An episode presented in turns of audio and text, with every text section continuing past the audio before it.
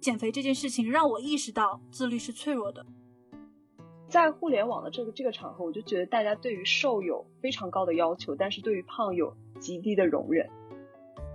互联网它所提供的焦虑是有一个标准的话术的，就是瘦到某某种程度你可以的。它提供了一种其实是不具有普适性的可能性。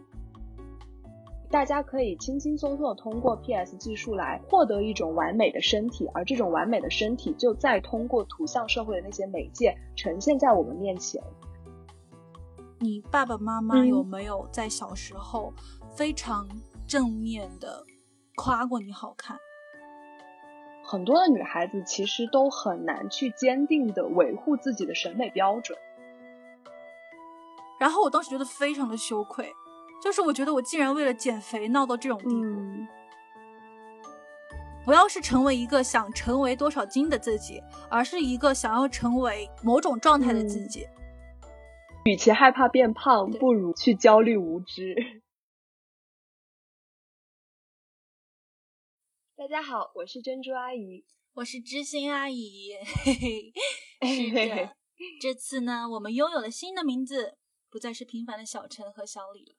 上次有友台提了个意见，说我们俩的这个名字太打工人了，所以我们这一次就随机的选取了我家楼下面包店两款面包名字，非常满意。我们俩直接就偷拿了人家两个招牌面包的名字。对，而且那两款面包和我们当天穿的衣服颜色正好是对应的，所以就很有缘分。是的，所以这透露一个信息，就是最近我们俩都回家了，而且没有见过面。对啊，对吧？某人要不要反省一下自己？可以啊，就是回家之后就 就迅速变胖了，就是胖到不是很想出门，不是就是单纯的不想见你，而是单纯的不想出门，就完全自闭了的状态。那不是因为我要找你录播课吗？你这个人也有一部分原因啦，还不是因为我们这期的主题其实之前就定好了，就是说想要去聊一聊容貌与身材焦虑。选定这个选题的时候呢，还是我暂时不为我的身材焦虑的时候。如今我焦虑了，所以我花了好几天的时间去自己去解决这种不断卷入的这种状态，对好了它，然后我才来录的这期播客。对，其实焦虑就是一个无处不在，可能随时会被触发的问题啊。不只有你，而且可能我身上也有，然后周围的朋友身上也有的一个很普遍的问题。就其实我们还是想对这个焦虑产生一些质疑吧，或者是有一些方法上的交流，所以我们就大概想聊一聊，到底是谁在制造这些焦虑，为什么我们会产生容貌和身材焦虑，以及如何去面对焦虑这三块吧。好吗？那我们一个一个来，就从谁在制造焦虑开始。哦，我们这里说的焦虑依然是。主题中所提到的容貌及身材焦虑，是的。其实想到这个，我的第一个反应就是互联网，我就觉得互联网现在是一个焦虑的大合集。那讲一个你最近受到的互联网触发的焦虑的信息是什么？来自于我的一个观察吧，就是比如说我有一段时间会比较频繁的去看微博的热搜，然后我就会发现微博热搜非常的关注明星的身材和他是不是胖了和瘦了。这样的话题是非常频繁的出现的，比如说，呃，我印象里有的最近的一次是有关倪妮吧，因为倪妮最近有部新剧，然后在里面的不论是身材还是形态都非常的曼妙。然后我记得倪妮是上了一个专访，然后其中提到说，我自从上了三十岁之后，体重就没有下过一百斤。然后阐述了一下作为女明星来讲偷吃有多么的困难，然后自己其实也很嘴馋什么的。然后这个消息我记得是一放出来，然后和之前所微博上所盛传的，比如说吉娜怀孕腰围只有叉叉厘米，相对这些消息来讲，倪妮这一条甚至受到了很多媒体朋友以及女性的赞扬。终于有一个女明星说自己的身材上了一百斤了，我感到太欣慰了。就是第一个打破了“好女不过百”的女明星的一个姿态吧。结果呢，我去百度了一下，倪妮有一米七耶。然后，然后我就想说，天呐，这有什么可宣传的？就是依然是某种程度上把一个女性塞进了纤细的帽子里，并且还以一个一百斤这样一个量化的标准去作为评判她优劣的一个态度。所以我觉得，就是怎么会有这种热搜，而且频繁的有这种热搜上？对，而且你会发现，其实一米七上一百斤是一个非常正常的现象，但是大家居然把它当做一个新闻来关注，而且是的，就比如说微博上那些热搜，我观察到他们其实都是固定格式的嘛，我就觉得这背后应该是营销号所创造出来的，它是精准的选取了大家对于一些事情的关注点，然后你就去观察大家的这些关注点的时候，你就会发现大家非常的去关注，一种是极其的瘦。呃，像吉娜那样，还有一种就是一点点的胖，就是某个人身材只要有稍微跟之前出现了一些肉眼可见的微小变化，都会被微博拿出来作为一个关注点。所以在互联网的这个这个场合，我就觉得大家对于瘦有非常高的要求，但是对于胖有极低的容忍，而且是对女性的瘦有非常高的要求。我记得前段时间追光吧哥哥也是上了一阵的热搜嘛，然后其中有过。节目播出期间有非常多的有关男星就是身材走样或者说增肥的这样一个消息，然后你会看到底下非常多的评论，其实就是，哎，早就料到了，年纪这么大了也不容易，作为中年男性来讲，能做成这样也已经很不错了，等等等等，甚至有一些对于他们体重的调侃，甚至都上不了就是热评，就是你会发现，大家对于男星的体重没什么兴趣。就是中年男性的身材，它可以作为一个笑料，但是中年女性的身材如果超过了大家所认知的那个美的范围，大家就会把它作为一个黑料。是的，所以就会对女性有一个很高的要求。然后我就记得，除了微博之外，还有一个所谓的美貌神话重灾区，就是一个创造焦虑的极大的平台，就是小红书。天呐！戳到我了！记得上面有非常多经典的那种所谓的故事帖，就是教你怎么在一周内瘦十斤，怎么从一百二十斤瘦到九十五斤。然后它就是精准的界定到了大家在现代的社会里一种求快的需求，而是告诉你可以快速的瘦到我的这个样子，可以快速的达到像我图片里面所。追寻的那个样子，而且呃，就是某红书上他所传递的这些呃容貌及形体的标准，以及瘦身前后的这些信息，它有一个更可怕的点在于，和女明星、女艺人不同，就是当大众女孩看到明星的时候，她会想说，哦，这是艺人的标准，我大可以不必苛求自己。但是小红书上它所用来营销的一个观念就是，我们之前也都是胖胖的普通的女孩，我们都可以做到，你们也可以。那么那些 KOL 和 KOC 来讲，才是真正的某种意义上能够毒害到普通女性审美的人。对，它其实就是有一个精准的打击对象。但是我觉得小红书它有一个很奇妙的点，就比如说我之前在知乎上搜索小红书的时候，就我就看到非常多的文章，就是教你如何写出小红书爆款文案，小红书如何养号，如何运营。然后你就会发现，这其实背后是有一个很庞大的所谓的广告产业链的。对对，每一个告诉你怎么瘦身的、很受大家欢迎那个博主背后，他是会带了一些产品的。然后这个产品其实就是广告运营商会投放给他，然后再通过这个小红书的博主来向大家宣传出来的。对，而且其实我有观察到，嗯，我之前有在小红书上 follow 过一个。就是之前是纯素人的一个博主，然后是一个当时还在上大学的一个女孩，然后她当时是身材一六几，然后体重大概是一百三十一百四十斤的样子，就是顶多算微微胖吧。然后她当时是想说，呃，我不记得是因为喜欢一个男孩还是怎么样，然后就在小红书上就是剖自己说想要去改变自己的形态的这样一个呃打卡的一个日记。当时他还是非常单纯跟积极向上的一些内容，比如说我今天少吃了一点，今天多运动了几节，然后通过他的漫长的一些减肥，然后达到理想体重之后，我再去关注他的时候，我发现他的那个文风内容已经完全的转变了。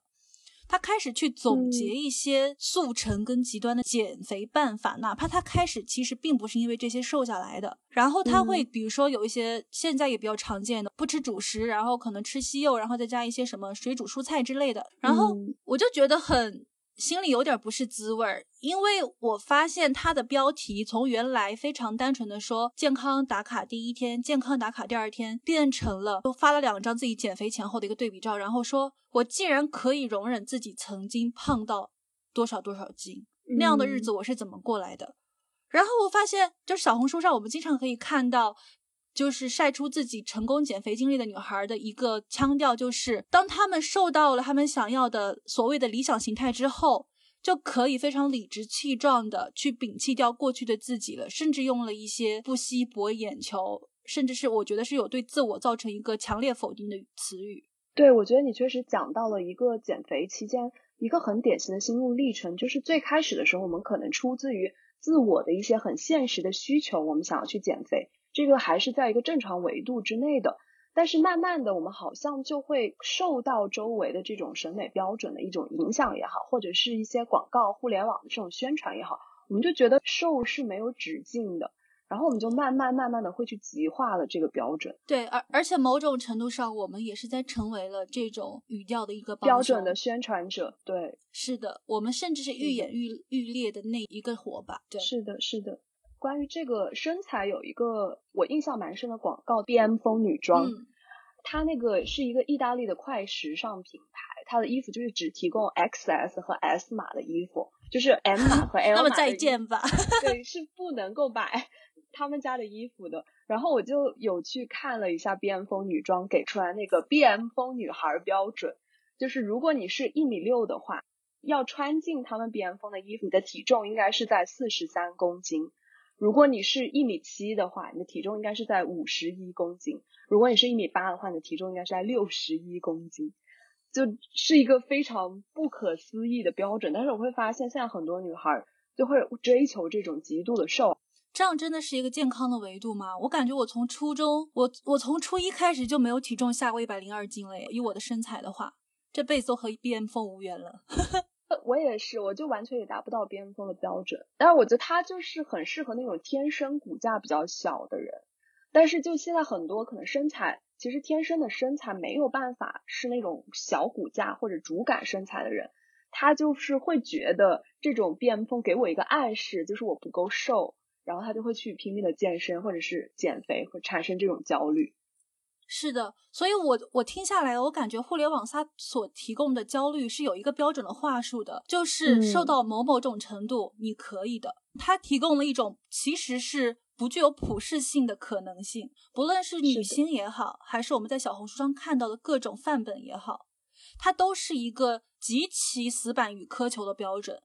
它用了一些不切实际甚至是虚假的案例来让。深至媒体环境中的女孩觉得我应该这样做，而且我可以这样做，只要我刻苦一点。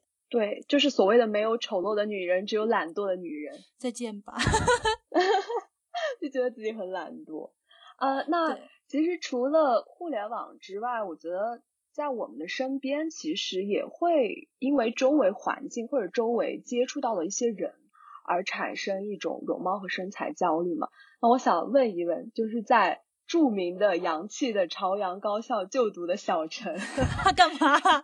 这样好像在侮辱我的学校。没有，我们学校很好的啦。对，就想问一下，你有没有遭遇过身边同伴的一些来自于容貌和身材上的焦虑和压力呢？其实我是在进大学之后，然后我才知道，原来就是身边有这么多既好看，然后又非常。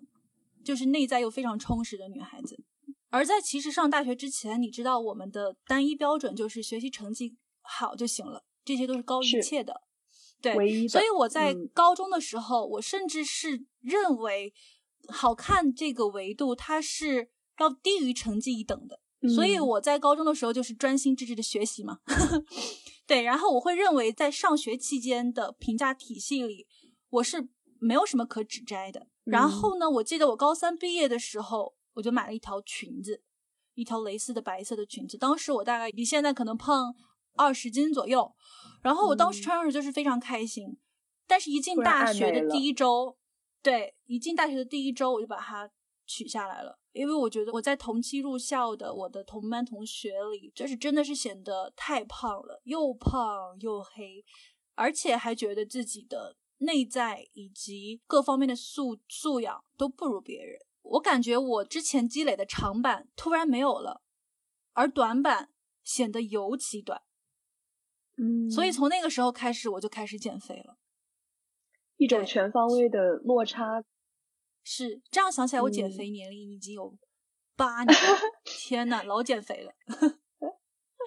这减肥年龄也好像能够展示每个人的经验值。是的，那除了身边的同伴以外，就是我还想从就是本人做一个单身狗的角度，你想问一下，你有没有因为异性产生过一些相关的焦虑和不自信呢？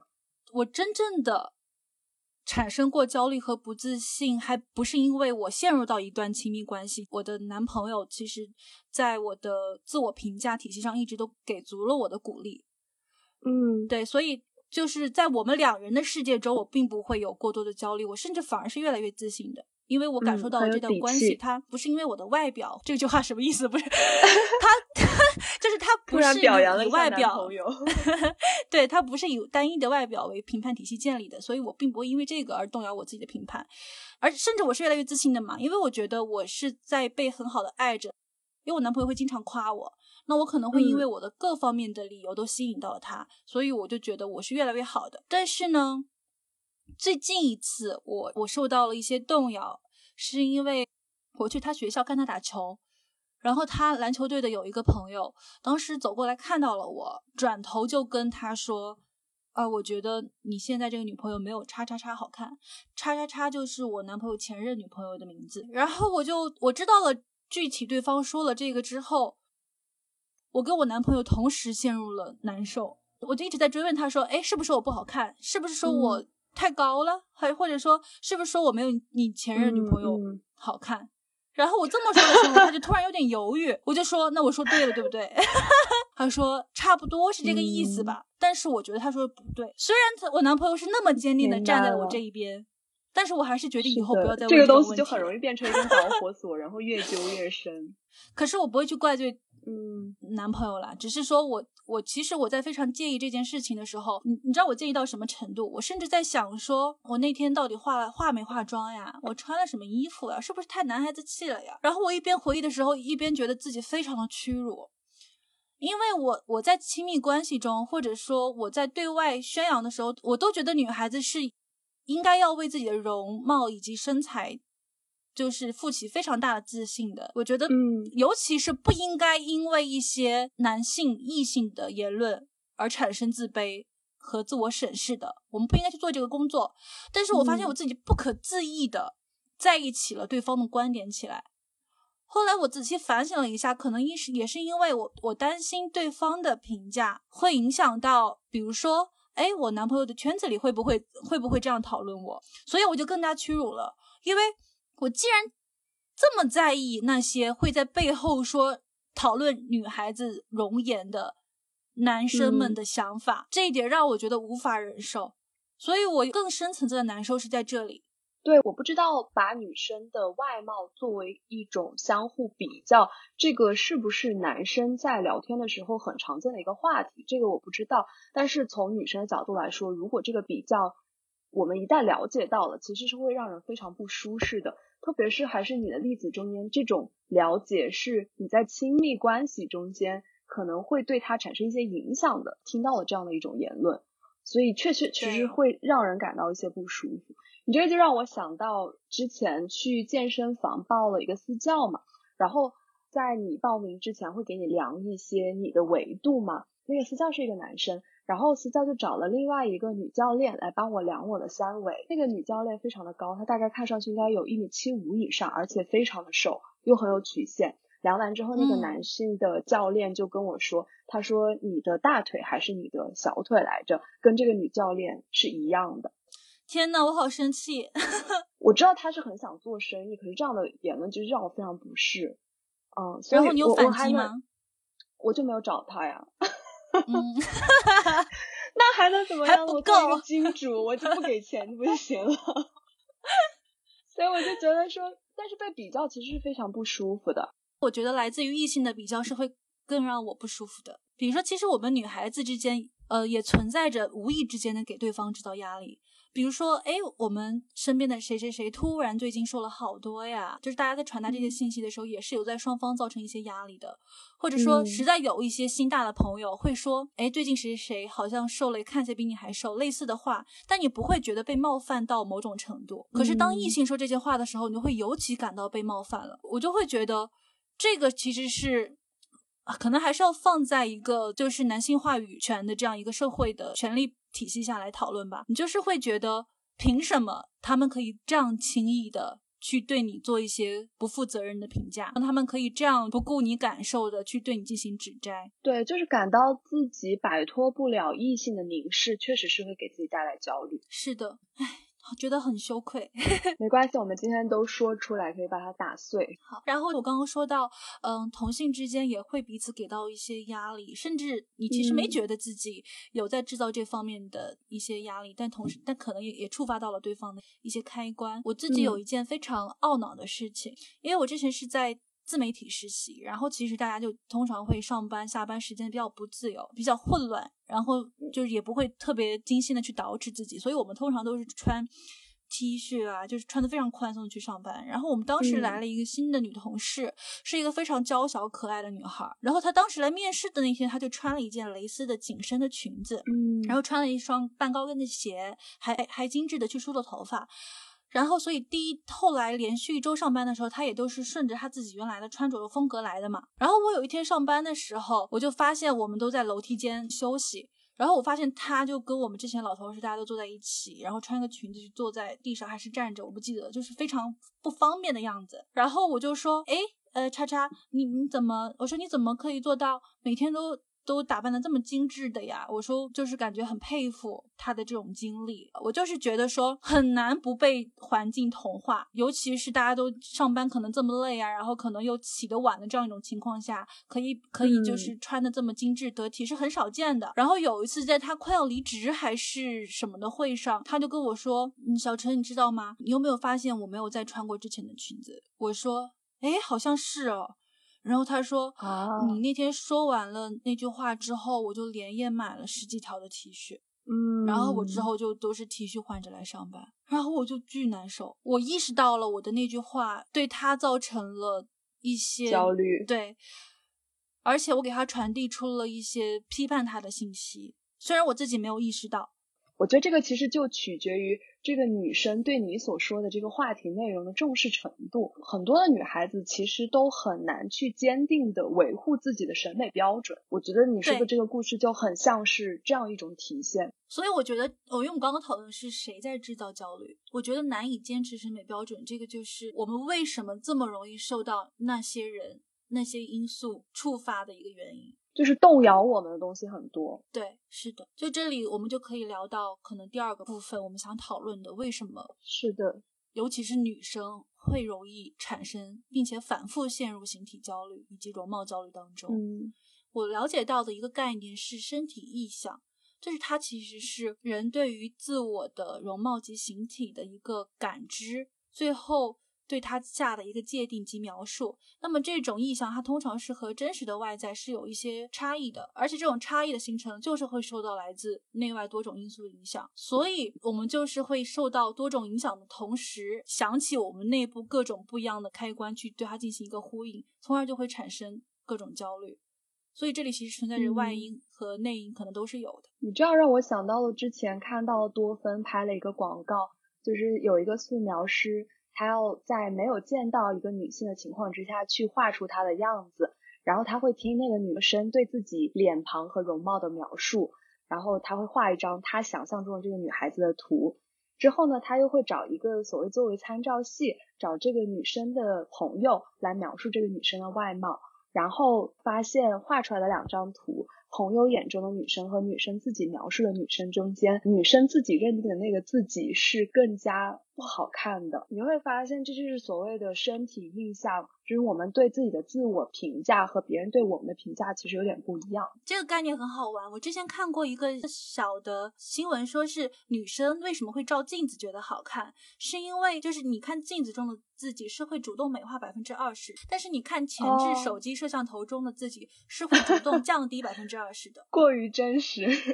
所以我感觉大部分女生，即使在脱离手机前置摄像头的时候，依然是在降低百分之二十来看自己的身材与容貌的。对，这个就跟你所说的触发开关有关系了。在这个外因上，其实我首先想到的会是一个比较隐性的源头，就是我觉得我们的容貌焦虑可是能首先会来自于我们从小生长的一些环境。仔细回想一下，我们在没有获得上网自由之前，是否有对好看这件事情介意过，或者有产生过？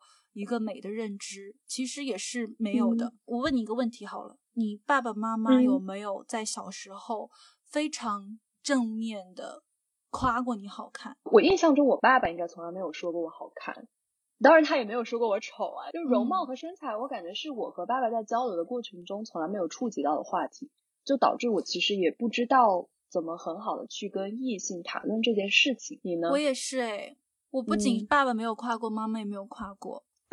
因为我不知道，就是大家长大之后会不会爸爸妈妈在描述你小时候的时候给你贴一些标签，比如说眼睛大呀，然后特别水灵啊，然后看起来很灵气啊这些词，这些都是我在后来跟很多朋友交流的时候，我发现他们爸爸妈妈告诉他们说，哎，你小时候别人经常是这么夸你的，我们也觉得你是这样子的。但是你知道伴随我长大的一个标签是什么吗？是什么？就是胖乎乎的，特别结实。然后老是，然后老是挂着鼻涕水儿，真的哦。但是我确实也是有看小时候的照片啦，也也是确实是胖乎乎的，然后嗯憨憨的一个扎实的小女孩的形象。这个是父母对你的评价吗？父母也会有这方面的评价，比如说父母，我我爸经常用来调侃我的一个例子，就是他说，哎，我小时候带你出去玩哦，去。各个同事家串门，人家都说，这别别人家看见自己家的小女孩嘛，都会说，哎，你家小女孩就是好秀气呀，又白，然后又又机灵什么的。他说，但是每次看到你的时候，叔叔阿姨们都说，你家小女孩好扎实呀。我爸每次说到这个时候，他就会笑起来，当然他是那种满脸慈爱的笑，我也会笑起来。因为这个故事从小到大都是那么讲的嘛，然后我也几乎就认同了，说，哎，我小时候就是不够好看，我会有这样一个印象，而且我自己甚至会主动的去通过把把这个东西变成一个笑梗，去跟很多刚刚认识我的人讲说，哎，我小时候很胖的哦，你别看我现在这样，稍微瘦了一点什么的。那你觉得他对你实际的内在评价会有什么影响吗？我是在后来的时候才意识到，从小我爸妈对我的这副评价。有真实的影响到我对自己外表的一个界定的。小时候是没有这个概念的。我觉得理由也比较简单，就是小时候你会觉得好好学习是唯一的宗旨。尤其是我，我也在猜测说，父母是不是为了激励我更好的去充实内在，而一直不愿意去在我的外表上进行一些评价。我爸爸会跟我说，我们可能不是那种长得特别漂亮的女孩子，以后也可能不能吃。表演跟模特这碗这碗饭，所以我们就好好学习就好了，充实内在对女孩子来说就最重要了。我就全盘接受了这套理论。十八岁之前，我都认为外表这件事情在我这边的优先级是远低于学习成绩好的。我甚至会把对于美的这个追求当做是一件不正确的事情。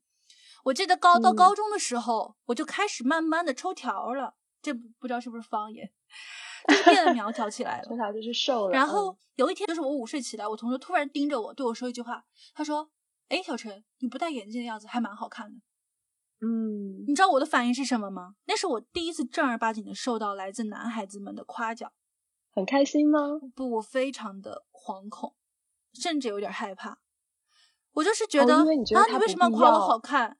对，就是“好看”这个词，在我。长到快毕业的时候，突然进入了我的评价体系的时候，我感到原有的自己受到了侵犯。我心里想的是啊，你不要夸我好看，你为什么要夸我好看？我不需要这个。我告诉自己说，其实，然后我立刻开始打压自己，我说你没有那么好看，你要你不要被人家的善意引导了，你没有那么好看，你还是得好好学习。你从小就不好看。那所以，其实我观察在你的这个经验里面，好看是一个跟自己对立的词。那在我的经验里面，我觉得好看是一个空白的词，我不会有父母去提示我说你是不好看的，所以你要把更多的精力关关注在学习上。但是我在学校的时候，确确实实对于美这件事情的认知是完全是一张白纸，就是我会发现学校没有给我们提供任何美的这种教育，或者说是你怎么去发现自己的美，这些都是没有的。而且学校会打压追求美的、最先追求美的那批女孩。你会发现，爱美这个所谓的习惯，会和所谓的坏孩子是联系在一块儿的。学校教育你、鼓励你的是，你下课的时候你要拿出来的是你的卷子和你的笔记本，而不是拿出你的而不是你的口红和睫毛膏。对，我觉得几乎每个高初高中的时候，学校里都会有那么一批漂亮的女孩们。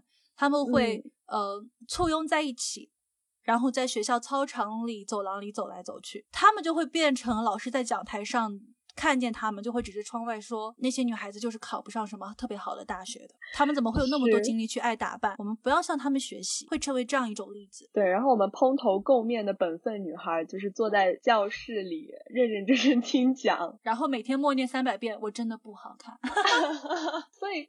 它无论是一个对立还是一个空白，我就觉得这个需求整体来说是会被压抑的。就是在我们青少年时期，没有人教我们如何去看待自己的身材和容貌这件事情。那越压抑，应该会越有一些出格的事情产生。我们会就是那个时候，爱美的天性已经稍微有点解放了。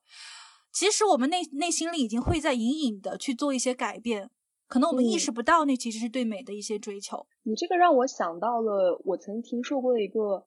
非常极端的触底反弹现象，就是我有一个在省重点高中读书的朋友，他就告诉我说，他们高中是要求所有的男生和女生的头发要达到一定的短度，然后呢还要统一着装，每天都要穿校服。那这个时候大家看起来不都是一样的吗？可是他们全校就大家非常追求美，所以这个时候能够改变和攀比的地方在哪里呢？就是你的鞋子。所以那个时候他就跟我说，你走在我们的校园里，你会发现各个品牌的最新款都穿在每一个人的身上。就大家为了这个鞋子会不惜的砸重金去追求那个名牌和最新款，而且会因为。别的同有一些同学穿的很一般，而对他产生一些嘲笑，所以我就觉得这就是学校因为太空白了，学校只会去教我们守规矩，他会压制我们。但是有一些需求它是天然的，它是不能被压制的。所以你你这个时候如果学校还遵循着一种不愿意去教你，不愿意让你去发现美，不愿意尊重你对美的需求的这样一种宗旨的话，你会发现一些很奇怪的学生之间的攀比现象。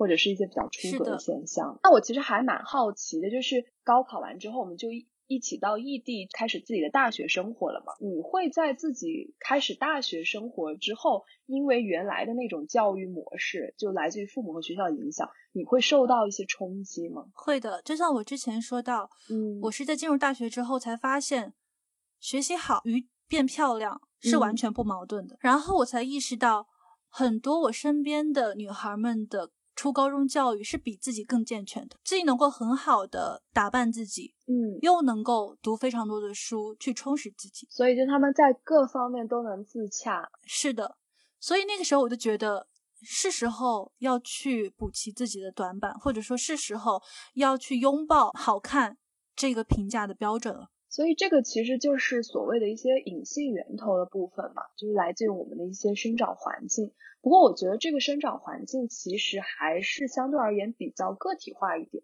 但是你会发现，现在焦虑其实不只是我们，我们周围的人，无论是生长在怎样的环境，它都会产生对于容貌和形体的不满意。是，或许更漂亮的女孩有更深的焦虑，就是它是一个社会的普遍性问题。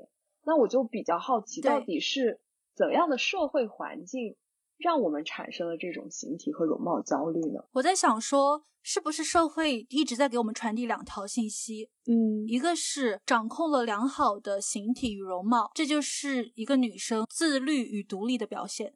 嗯，第二个信息是你瘦下来，你变美丽，你就会获得更多的正向的反馈与社会的福利。嗯，我觉得这两点是我们身处社会环境中一直推动着广泛意义上的女性去进行自我约束的。两个源头，对它就是首先跟你的个人的品质联系起来，然后再跟你可以获取的利益联系起来，就这两个。那我们不然先看看个人品质这个方面，到底是为什么会把瘦身变成自律的一种首要条件？我会观察到身边的很多套话语体系或者媒体的教育都会告诉我们，只要你瘦下来，你就是一个自律的人，你的生活就是完美无缺的。还有一种更加能够刺激大家的语言，是一个连自己的。身材都控制不了的女生，她是没有办法控制好自己的生活与未来的。这一套 PUA 的术语到底为什么会被大家接受呢？我会了解到有一个理论是所谓的身体景观化。这个身体景观化就是说，我们现在的社会环境跟以前的社会环境有什么不同呢？是我们现在生活在一个图像社会，就是由电视、电影、广告还有互联网组成的。所以我们无时无刻都在接受着图片的冲击，那么因为这种冲击，就导致了现在的 PS 技术非常的泛滥，也非常的发达，所以大家可以轻轻松松的通过 PS 技术来获得一种完美的身体，而这种完美的身体就再通过图像社会的那些媒介呈现在我们面前。这个时候，作为一个普通女性，我们就会因为那种完美的身体和自己实际身体产生的一种。落差而感到非常非常的焦虑，就仿佛是只有拥有了完美身体，我才是一个自律的人，才是一个美好的人。所以这个时候，我们就会把自己的身体当做是一个我们要去训练的一个所谓的客体，我当做一个我们要去装饰的一个景观。所以我们希望通过各种各样的手段来来对它加以修饰。那这样我听下来，其实为什么大家会觉得不瘦下来不变美丽就不够自律？是因为害怕跟别人不一样，跟媒体所塑造出来的理想的形态不一样。媒体的那一套话术就是你瘦身了你就可以自律，然后自律就可以给你带来你和别人不一样的那种优越感。而媒体为什么要促进你去这样呢？是它会先给你带来一种自卑感。让你在这种落差中间感受到自己的不完美，在为了要追求那种所谓的自律的习惯，而去按照媒体所说的那一套话术去行动，它真实的颠覆了社会中女性形态它是多样化的这样一个真实的面貌。对，事实上，真的能做到极致身材管理的人是极少的。大家正常的健康标准下，人的体态跟容貌就是各有各的特色的。是的，是的。但是媒体它把它单一化了。对，把它单一化，并且按照优胜劣汰的方式给它对立起来了。所以，当你不处在这样一种自律的体系下的时候，你就会觉得自己会被淘汰。是的，而且媒体还塑造了非常多的标签，让这件事情更加利于传播。就比如说，我们经常会看到的所谓的少女感、奶油肌、逆龄生长、白瘦幼、反手摸肚脐、锁骨放硬币、筷子腿这种。它都是 每一个都在怎么办？好怕自己也参与传播这种。对，他每一个就是其实都在反映这种社会的单一化审美，而这种标签它因为传播的便利，所以它就很容易在社交的媒体场合被高频的提及。然后慢慢被提及的多的时候，大家会觉得这是一种正常，就好像每个人都觉得吉娜那么瘦才是更好的，才是一种标准的健康的完美的，所以大家就不自觉的被这一套标准。规训，然后把这套标准内化。对，因为吉娜的出现并且被传播，让广大孕妇开始焦虑。原来自己怀孕腰围还可以那么瘦，这个现象其实让人蛮愤慨的。就是它完全颠覆了科学的标准。像女性被规训，我会发现一个很有意思的现象，就是其实大部分的女性周围可能没有哪一个人持续性的跟你说你很丑，你必须减肥。就这个特定的人，持续的人是不存在的，但是因为我们把很多的标准都内化了，所以我们自己就变成了那个人。我们从媒体的手里接过了，对，接棒了那颗毒的种子，种在了自己的心里。是的，真的很少有女生会对自己的身体完全满意。那一颗种子种在自己的心里之后，我们就会发现这里也不完美，那里也不完美，然后开始对自己评头论足。那我们刚刚就是提到了。媒体它给给到了两个信息，一个是你不瘦下来，那么你是不自律的。嗯。第二个是你瘦下来，你将会获得很多的意想不到的福利。小李，你会对这种福利怎么理解？觉得社会上会有一个潜意识，就是你如果长得更好看，的身材更好，你会被世界更温柔的对待。然后这个福利我理解其实是确确实实是会存在的。就我能想到的一些场合，就比如说是婚恋市场上。如果你具备了社会所颂扬的那种特定的女性形象的话，那你在婚姻市场中实际上是更受欢迎的。反过来说，如果你没有具备那种特定的女性形象，你可能是会受到歧视的。而且我们会发现，在婚后再包括孕期，女性的身材管理也是不断的被强调的。这个是一方面，在跟异性的这样一个互动、跟异性的一个结合中间，社会会暗示我们，容貌和身材占优势的女性会更容易被看见。然后另外一个方面，就是我觉得也是能想到的是一个职场环境，就是因为现在有更多的女性走入职场了嘛，我就会发现，其实身材也变成了职场形象的一个重要的载体。所以身材管理其实也是一种所谓的职业要求。我观察我所实习过的那些职场里，大家也会把它跟你在职场上树立一个专业形象挂钩起来。这是不是因为你是在从事律师行业？嗯，因为我观察到，可能互联网行业里，大家尤其是女性，她去进行一个有意识的形体控制，她更多的是享受那种控制感。它不是一个跟职场紧密关系的，但它是处于在一个职场的大议题之下的。嗯，比如说我在实习的时候，我能够站着办公的时候，我都是站着办公。就是我会，我还没有正式的成为社会人之前，我就已经有了一种我要对抗职场肥的意识。那么在这里，其实职场的前缀是会更重要的，因为你正式工作了之后，你会发现非常多的事情不可控。就是你未必能够掌握得了你工作的强度，未必能够控制得了你出出现的非常多不顺心的事情。嗯，那么你唯一可以紧密的观察跟掌控住的，可能只有自己的身体。然后我当时有一个同事，他可能晚上九点钟、十点钟下班回去，都一定还要再运动个四十到一小时，或者早上五点钟起来就运动个四十到一小时。他必须要去做这个工作，才能够在当天结束或者一天开启的时候，让他感受到。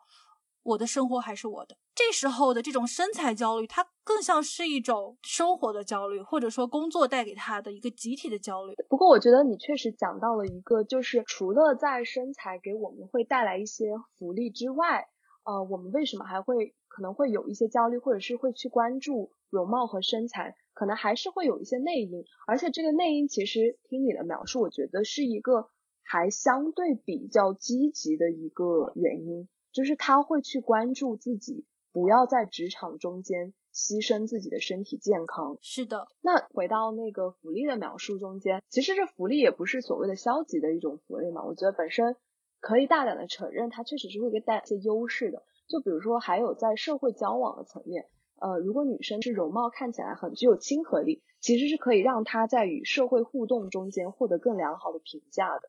这时候他的自我认同也会相应的提高，而且是更更快能够进入的一个社交的门槛。是的，这个其实我理解，它是大部分女孩在日常中能或多或少都能够频繁获得的一些正向的反馈。就是我们抛开职场的大的一些形象的塑造或者各种来讲，其实日常中大家能感受到，当一个女孩她的容貌按照社会标准变得更瘦了、更美了的时候。那么对他的赞美以及各项资源的倾斜，就会或多或少的凸显起来。嗯嗯，是的。而且我会发现，有一部分的女生可能还有一种这样的思维，就是想通过身材的自律来降低自己与男性的差异。就为什么会这么说呢？因为我们传统的男性气质，它是会推崇所谓的自我控制、有决断、把握自我的这种啊所谓的品质的嘛。那女性就会想说，会吗？我怎么没觉得男性会自我控制啊？但是男性的气质是会，比如说在职场上所谓的决断力、控制力，这个是会被推崇的嘛？只是在身材上并没有被这样广泛的普及啊。我明白了，对，所以女生她就会想说，通过身体的管理，我也把自己塑造成为一个自律的人，以摆脱那种女性所谓脆弱无力的刻板的印象，来获得一些权利上的对等。对。但是女生可能更困难的就是她的那个维度要更大，就是你不仅要在身材的管理上对自己更苛刻，你还要同等的在职场上。跟男性一样，也对自己更苛刻，就所以规训你的那些指标其实是非常多的，而且是在外表更外表化的。嗯，是的，是的。我们之前讲到，就是呃，讲到日常生活中女生瘦下来，她可能会获得的一些正向反馈。比如说，我第一次真正的大瘦身，就是在我大三、大四的时候，我当时喜欢上了一个师哥。哦，其实对方人非常好，他绝不是那种会对女生的外表做过多评价或者什么的人。但是我当时就是觉得自己应该外表上更好一点。我也说了，我刚进大学的时候，可能在外表上会有相对的一个自卑。然后我就每天跑步五到十公里，然后迅速的也也没有瘦非常多，但是在整个的观感上，就是大概瘦了一小圈儿。然后那个时候我剪掉了，我觉得自己我自己觉得很土的齐腰的长直发，剪了我的短发，并且开始染发来打扮自己。然后我就真的发现，当我做了这一系列改变的时候，不只是对方，不只是这位男男孩子，而且身边的老师啊、朋友们。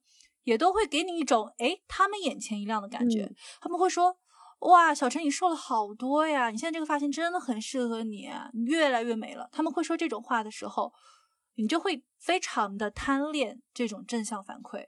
明白。你就会觉得说：“哎，我其实只是减了个肥，我只是打扮了一下自己，嗯，但是却获得了我之前似乎从来没有过的一套赞美的体系。嗯，然后你就会越来越想往最高级走。”那我想说，我要再瘦五斤，再瘦十斤，我要开始去想我的衣服怎么搭配，我要怎么样去让自己变得更漂亮一点，嗯，就会去贪恋这些正向的反馈。所以我理解，不论是这种小的社交福利，还是大的职场中我们所获得的一些社会资源与权利的福利，女性一旦。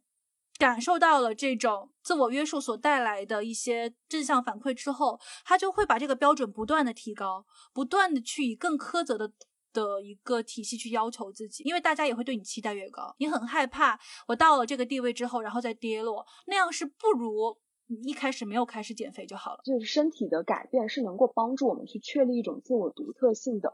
它确实是必要的，但是有个问题是，某一些社会现实它可能是过度的，变成一个大家对于极端的标准的一个追求了。至少在现阶段下，女性的身体它还是有被资本化的一个趋势。我觉得这个是我们在讨论这个福利给我的一个启示，就是注重身体健康和身体的管理，确实能够成为自己的一个支柱。也能够让自己在整个与社会的互动，或者在与职场的这个互动中间，提高自己对自己的一种认同。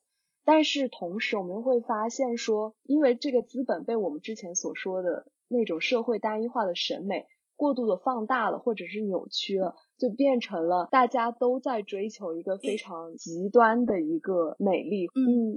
那给我的一个启发就是，如果我们要把身体论文资本的话，我们一定要先明确它的所有者是谁。嗯，是自己首先，它是我们自己的。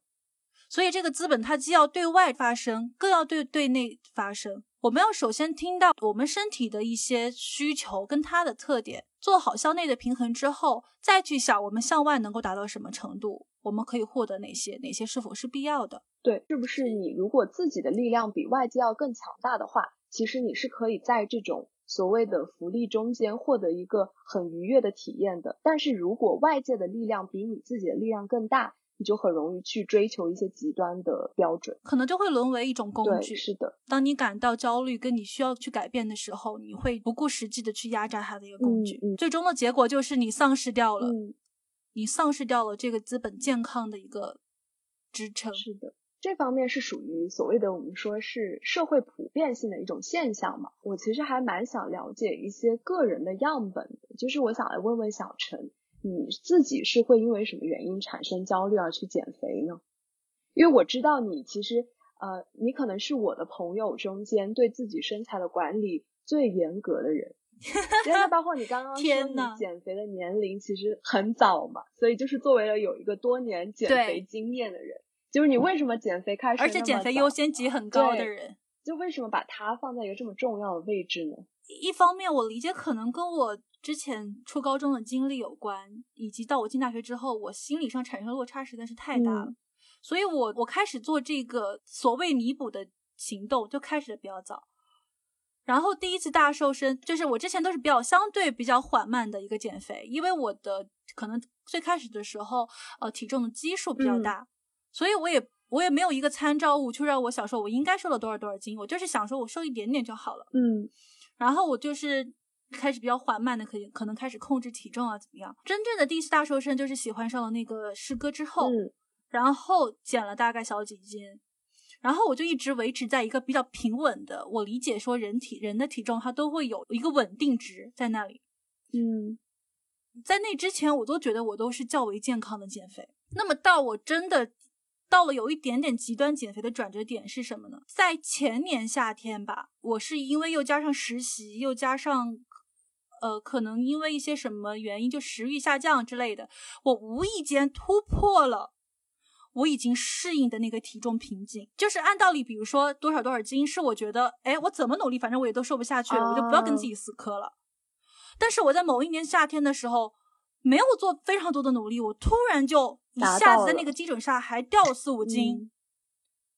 那个时候真的非常瘦，就是瘦到我的任何裤子都大一圈。是开心的吗？非常开心。那段时间我才真正的认同到了，哎，我是瘦的。然后呢，又来了，就是那种你对这种瘦的状态，以及收到身边人说“哇，你怎么瘦了这么多”的这种反馈，你开始贪恋这个评价，然后你就会开始用一些极端的方式去维持它了。你会很害怕说，这个体重会不会就是不知道哪天就上去了？嗯。然后一天可能就只吃一顿，或者说吃的非常非常少。我那就是那段时间我吃的东西，它是远低于我的身体基础代谢的。嗯。那么造成的结果就是我后来有近三个月没有来姨妈。哦，已经影响到身体然后我就慌了。我跟你讲，我那个时候心态有严重到什么地步？就是在我第一个月跟第二第一个月不来姨妈的时候，我在想，为了维持这几斤，这个月没来我也可以。结果我第二个月没来，第三个月依然没来。然后我就有点害怕，我又去看了医生，然后医生当时问我第一句话就是最近节食了没有？太多这样的他说我最近见到这样的女孩真的是太多了。然后我当时觉得非常的羞愧，就是我觉得我竟然为了减肥闹到这种地步。那么你开始恢复治疗的时候，一个结果就是复胖嘛，因为你吃很多那种激素调节的药，然后你就，而且医生会要求你强制你去吃碳水、吃肉、吃油。然后我那段时间。胖了七八斤，但是我又不得不吃，你知道吗？就是家里人也知道你现在出现这种情况，你也知道你的身体健康是你的理性告诉你你该吃，因为你的健康很重要。嗯。然后那段时间疫情在家嘛，我就每天就得吃肉吃饭。然后那个时候就是到了我遵循医嘱，吃完饭之后，我放下饭碗就想哭。嗯，就是是不是也跟激素有有关？对，跟激素有很大的关系。就那段时间我吃药调节，它有一个副作用，就是你很可能其实是情绪大波动。然后另一方面就是我觉得我前功尽弃了，就是我之前做那么多月那么艰苦的努力，就白费了。而且因为就是那段时间就是身体这样一个大的波动之后，我一度感觉自己的生活全面失控。明白。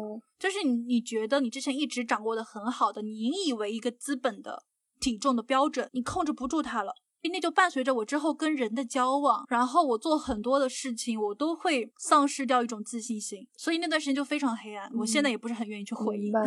那你现在的状态是什么呢？已经从那段走出来了吗？还是也还是会陷入到那种焦虑里？会有小幅度的陷入到那个焦虑里，就是你用一个稍微幽默的方式再去看这个事情所带给我的好处，你又一次提高了你体重的上限。嗯，这样的时候我就会，因为我意识到自己情绪有些危险了嘛，我就开始快速调节自己。我就会换一种思维方式想，我不再会去想说你可是曾经瘦到多少多少斤的人，我现在会换种方式想说，再胖能胖过那个点吗？但是这样想也很危险哦，因为说不定就胖过了那个点哦。你就会去想说，哎，你也是胖过那个那个斤的人，所以就是开始就换一种思维方式。另外就是健康这条线，我会把它永永远远的拉到最前面，因为我会我会告诉自己，不要忘记了你当初饭放下饭碗就哭的那一段很黑暗的时时光。一旦你开始极端的减肥，你就会再一次经历，甚至会比遭遇那个比那个更难熬的阶段。所以我不想再经历了。我其实有一个问题是，就是在你极端减肥的时候，你有没有去留意一些社会上关于就所谓的告诉大家，其实你的身体是正常的？就是鼓励式的言论，你在极端减肥的时候有去接触到吗？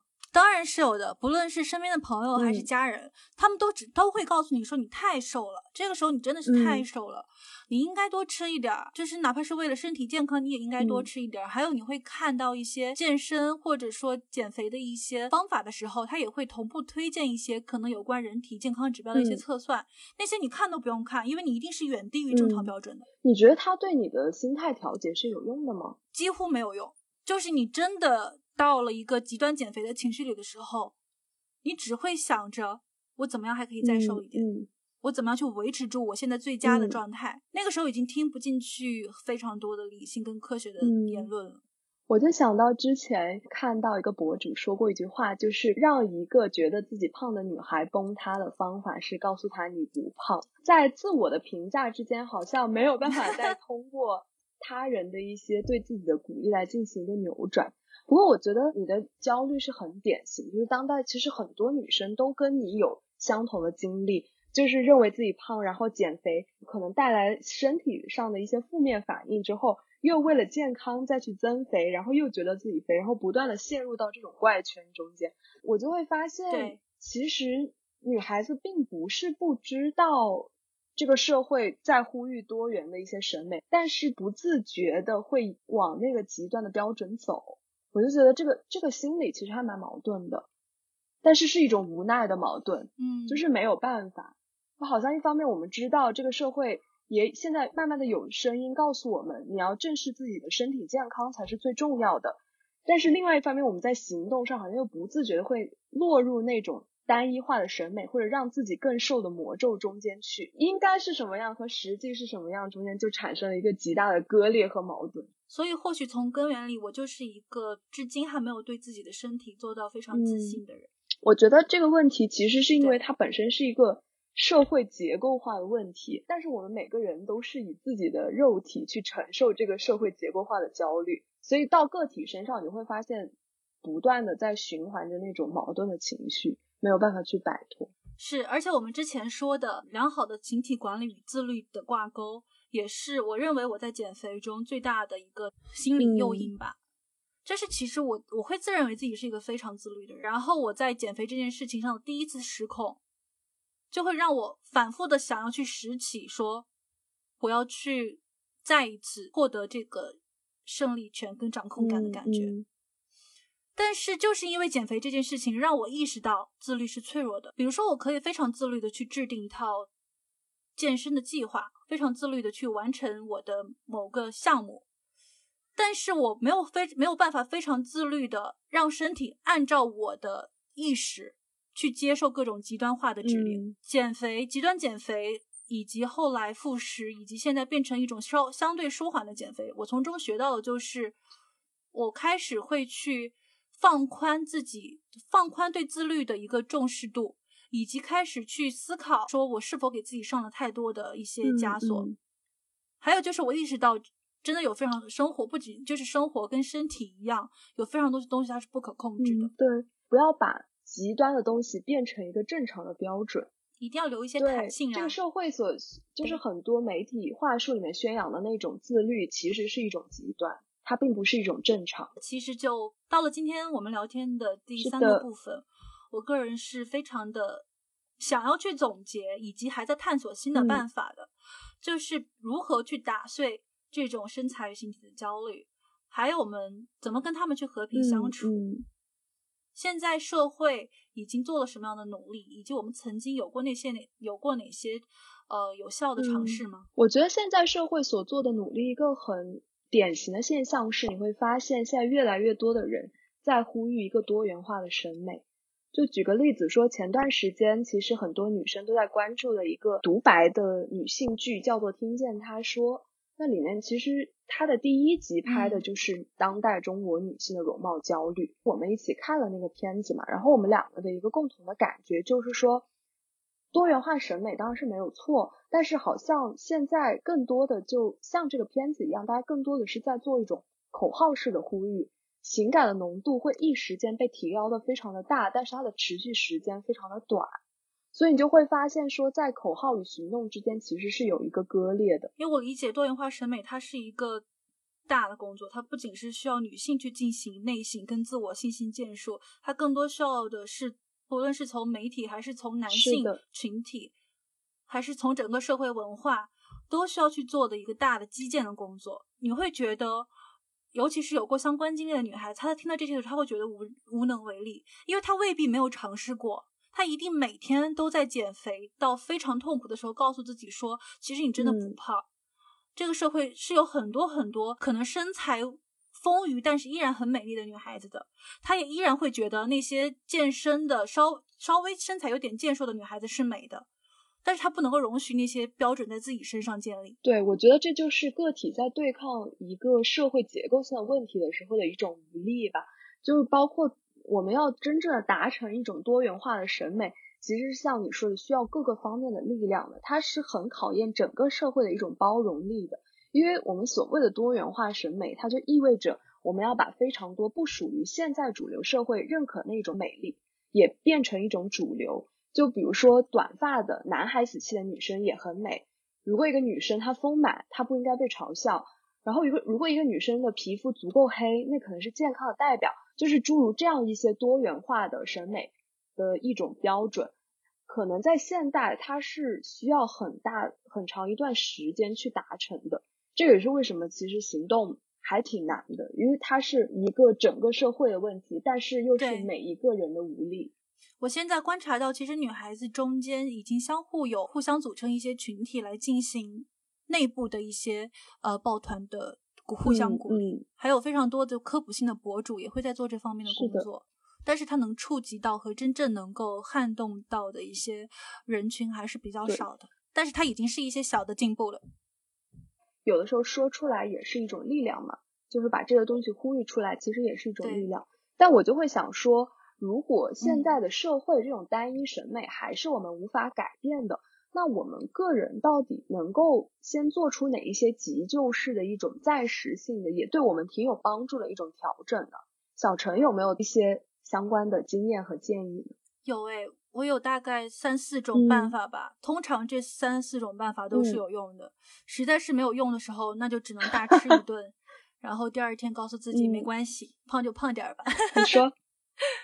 通常，比如说，第一种就是首先要不能够去太压抑自己对于美的一个追求，因为这是一个我理解它是一种反自然的一种心理暗示，它最终还是会受到一个反噬的。然后再就是对于呃形体与容貌管控这件事情，一定要把它放在一个时间维度上来看，而不是要去以一个数字的标准去量化它。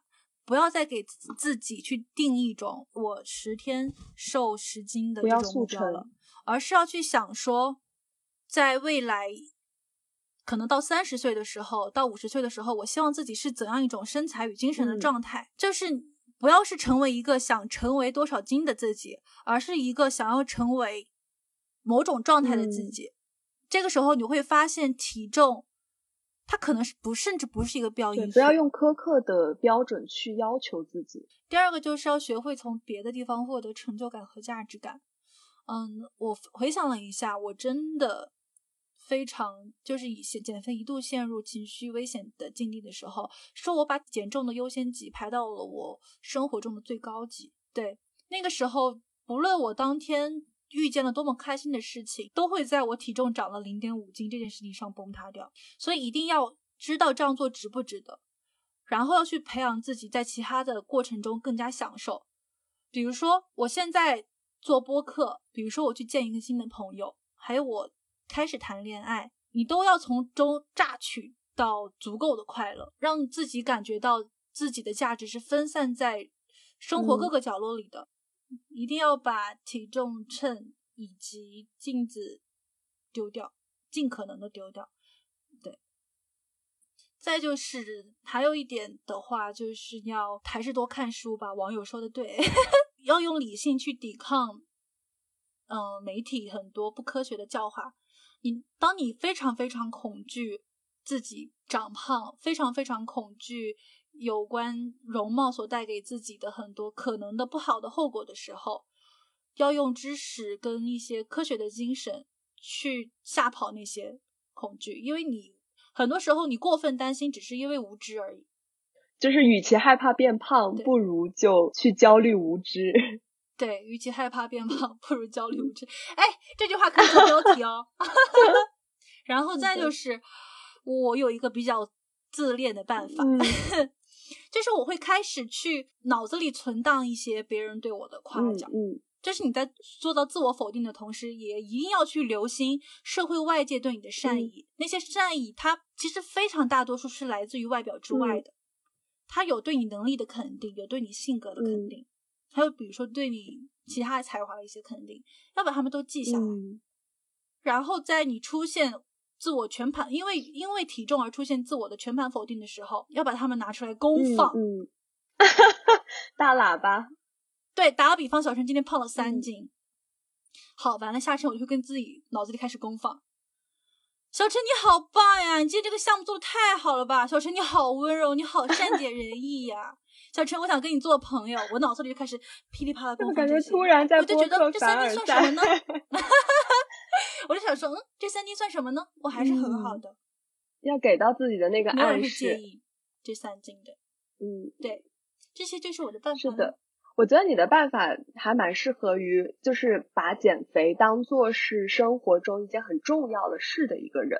然后我想的办法呢，主要是站在一个一直以来减肥都比较佛系，但是没有办法很轻松的完全摆脱这一套标准、这一套社会审美的人。然后我就站在我的这个角度提一些我的方法吧。就是首先一个是大家要认识到自己的上限。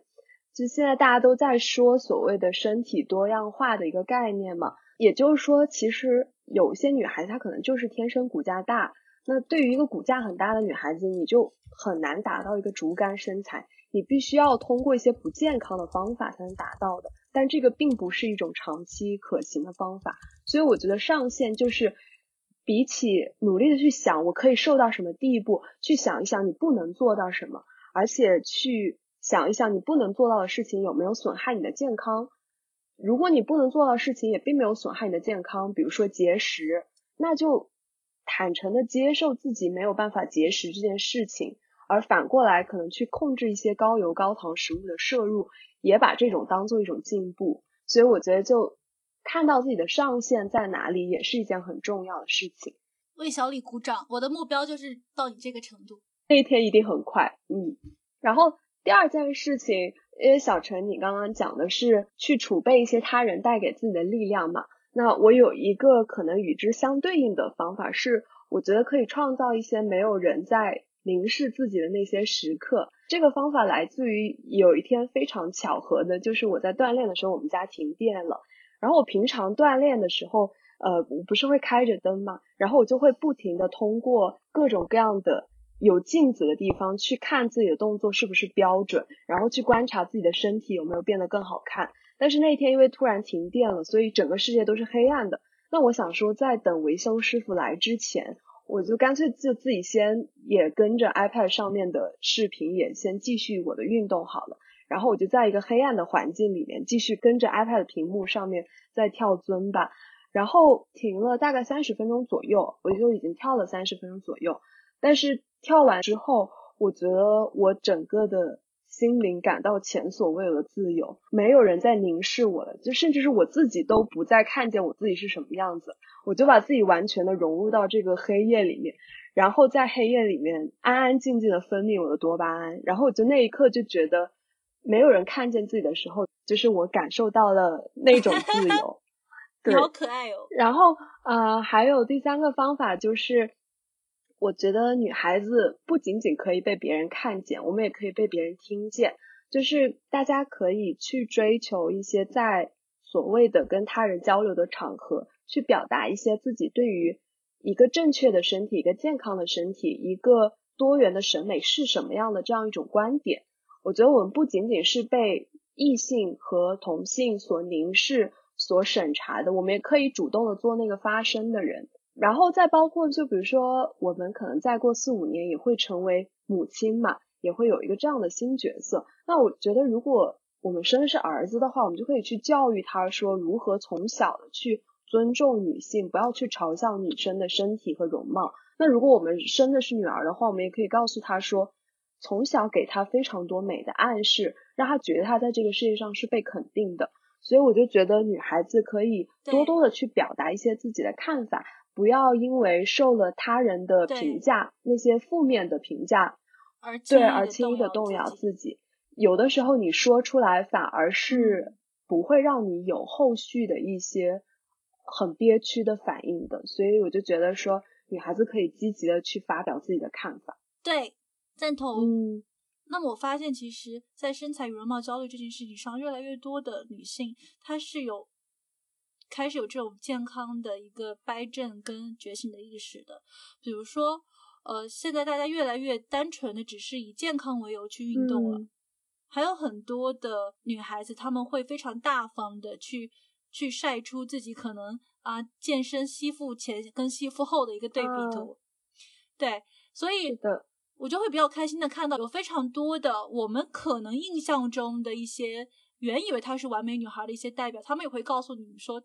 并不是，我们也都只是受到一些固有评判体系所标准化的一个假象而已，或者怎么样。那我有一个问题是，当身材与容貌焦虑已经被意识到是一个需要攻克，而且越来越多人已经跳出来的一个焦虑圈。之外，其实我们是不是还处在一个更大的焦虑圈？因为比如说近几年，我们会发现有关女性的一些生育焦虑、婚恋焦虑，还有一些三十五岁职场转折的一些焦虑，他们会越来越浓烈的激发女生们的一种自危的感觉。所以，我们如果就算从身材焦虑跳出来之后，当然这个肯定是需要去做这件事情的。我们还可能跳入其他的焦虑怪圈吗？因为，你我想到一个事情哦，你小时候有没有看过《家有儿女》的有一期，《家有儿女》里有期的那个姥姥，她有烟瘾，然后呢，她就跟她家的小儿小孙子打赌，她说，呃，姥姥要去戒掉这个烟瘾。然后她想了一个什么办法呢？她每次一想要抽烟的时候。他就去吃牛肉干儿，最后的结果就是他烟瘾戒掉了，但是却爱上瘾了。对，就让人哭笑不得。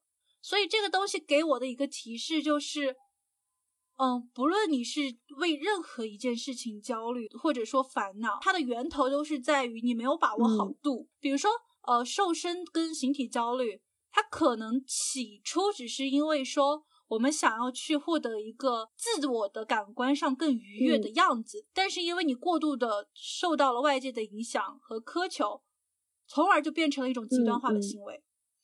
那么，比如说职场焦虑和女性在未来，比如说社会环境中的一个自我定位啊，还有各种资源的一个获取上的一些焦虑，它可能也是源自于女性对自己的一个自我的一种苛求。和和对某一种就是被媒体教育后的一个成果，对，因为社会对女性的要求是方方面面的，所以女性的焦虑也其实是方方面面的。是的，所以就是一定不要从一个怪圈跳出来之后，再跳入另外一个怪圈，要在这些约束里跳舞。是的，尽可能的争取更大的自由。我会想到一个小的方法，是可以用一种焦虑去对抗另一种焦虑，就不要把嗯每一件焦虑都压在自己的担子上。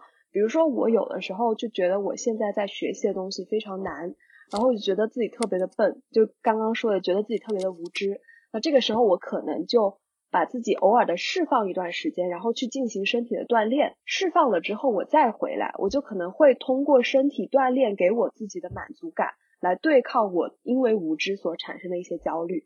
所以我就觉得说，一方面这个焦虑是压迫在女性生活方方面面的。但是另外一方面，这个可能也能够促使我们去在生活中找多个支点，并且在多个支点中间都去寻求一种满足感，一种内心的一种愉悦。所以可以去有意识的进行这样一种动态的互动和平衡，而不要把每一种焦虑都当成是人生中间很负面的压垮自己的那一根稻草。要做的事情还很多呀。嗯。希望每个人都可以发自内心的爱自己，对，或者学着爱自己。暂时还没有学会爱自己的，也不要因此而自责。只是你的那个时间还没有到来。嗯，都要有一个学习的过程。但是你要相信，身体它会给一个重我们重新去接纳、被接纳的一个机会。那这期节目就到这里结束了，感谢每一位的收听。括号鞠躬。我们的播客旁若无人已在小宇宙、喜马拉雅及苹果播客上线，欢迎大家持续关注并订阅。有关这期身材及形体焦虑的主题呢，也欢迎大家在评论区分享自己的看法和故事。让我们一起在新的一年努力的把减肥驱逐出愿望清单。拜拜，加油，拜拜。